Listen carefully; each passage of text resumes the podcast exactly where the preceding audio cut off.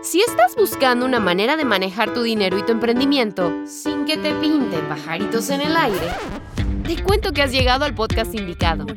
Bienvenidos al podcast de bolsillo con Maru y David. Tu espacio para hablar de dinero sin enredos y desarrollar lo emprendedor en ti. Hola a todos, nosotros somos Maru y David, de Bolsillo y Sencillo. Y en este episodio vamos a hablar de los tres errores más comunes al momento de manejar las finanzas en pareja. Finanzas en pareja, o sea, es uno de los pilares de la relación en realidad. Y por ende, eh, vamos a aprender a hablar de dinero y administrarlo en conjunto, o sea, es vital para la relación. O sea, hoy te contamos algunos errores que parecen inofensivos, pero pueden deteriorar las finanzas en pareja. Así es. Y es que las finanzas suelen ser el talón de Aquiles en las relaciones. O sea, es que honestamente nadie nos enseña a hablar de dinero y nadie nos enseña a manejar el dinero para nosotros mismos.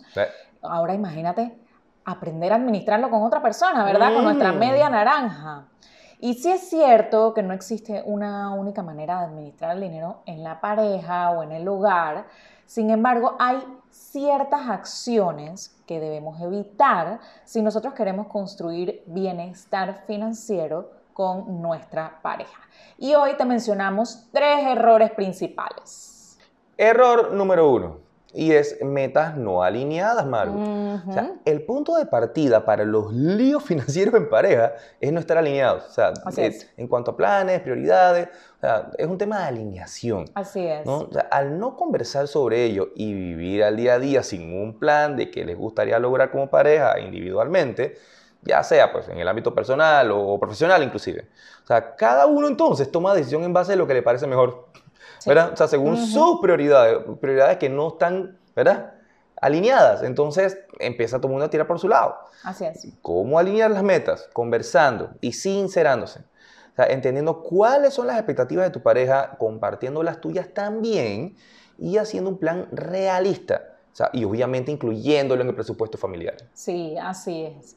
Y vámonos entonces con el segundo error, que son los secretos financieros. ¿Qué son secretos financieros? Mira, es por ejemplo cuando tú ocultas gastos o haces compras a escondidas o tienes deudas o adquieres deudas a escondidas y tú sabes como que la manera en cómo tú manejas el dinero es todo como un secretismo y tú piensas que esto es algo como inocente, pero realmente esto es algo que impacta muchísimo a la relación de la pareja. Hay secretos financieros que quizás se dan con intención y hay otros que quizás se hacen sin intención. Si no quieres hacer daño y no lo estás ocultando porque lo estás haciendo como que, ay, no le quiero decir, simplemente em, diría yo porque son expectativas de diferentes. Te voy a explicar un poquito mejor. Mira, una vez, yo creo que este ejemplo ya lo hemos dicho en otras ocasiones, pero voy a volverlo a explicar.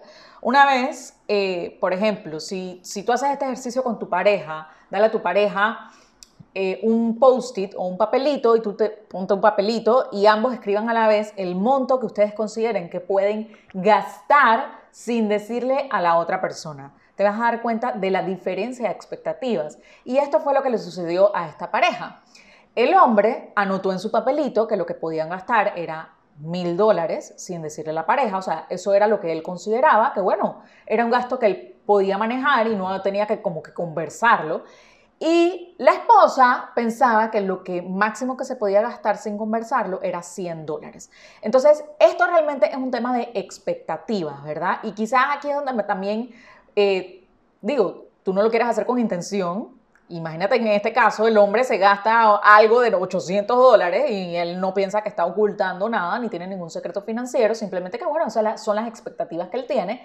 Pero entonces la pareja probablemente se enoja porque dice, ¿cómo vas a gastar eso? Porque la expectativa que ella tenía es que gasto mayor a 100 dólares se tiene que conversar. Entonces, por eso es súper importante poder conversarlo y ser transparente al respecto.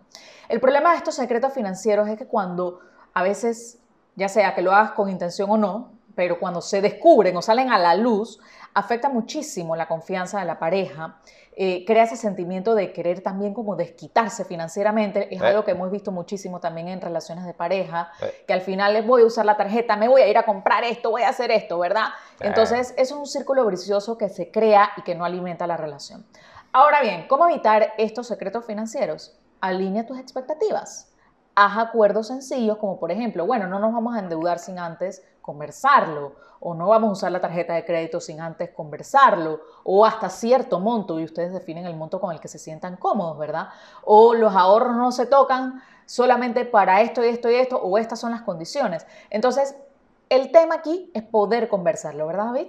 Pero es que absolutamente, o sea, eh, es cuestión de conversarlo. Y miren, y no solamente es un tema de conversarlo, también es a la hora de la ejecución, porque ¿qué pasa?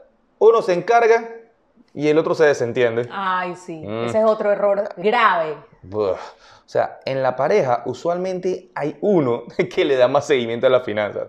O sea, ya sea porque le gusta, o porque es un hábito, o porque le ha tocado, y simple y sencillamente, o sea, le tocó, ¿no? O sea, aunque haya uno que lidere los temas financieros y compromisos, no es excusa para que la otra persona se desentienda del manejo del dinero en el hogar. O sea, para darle realmente un seguimiento a las metas del presupuesto es importante que ambos se involucren con los temas financieros y sepan cuáles son las prioridades y el presupuesto a seguir. O sea, ¿cómo ambos pueden involucrarse en las finanzas? Ok, asignado tareas específicas, como por ejemplo, hey, tú pagas estas cuentas, yo me encargo de monitorear los ahorros eh, y otros tipos de cosas, ¿no? O sea, igualmente, para ello es vital siempre organizar una cita financiera mensual, es decir, una reunión en la que puedan conversar sobre cómo les fue en el mes financieramente, cómo estuvo esa ejecución, dónde lo hicimos bien, dónde lo hicimos mal, dónde podemos mejorar, o sea, dónde se alineó, dónde se desalineó. Ese presupuesto que nos hicimos fue como muy fuerte, ¿no? O sea, cosas así.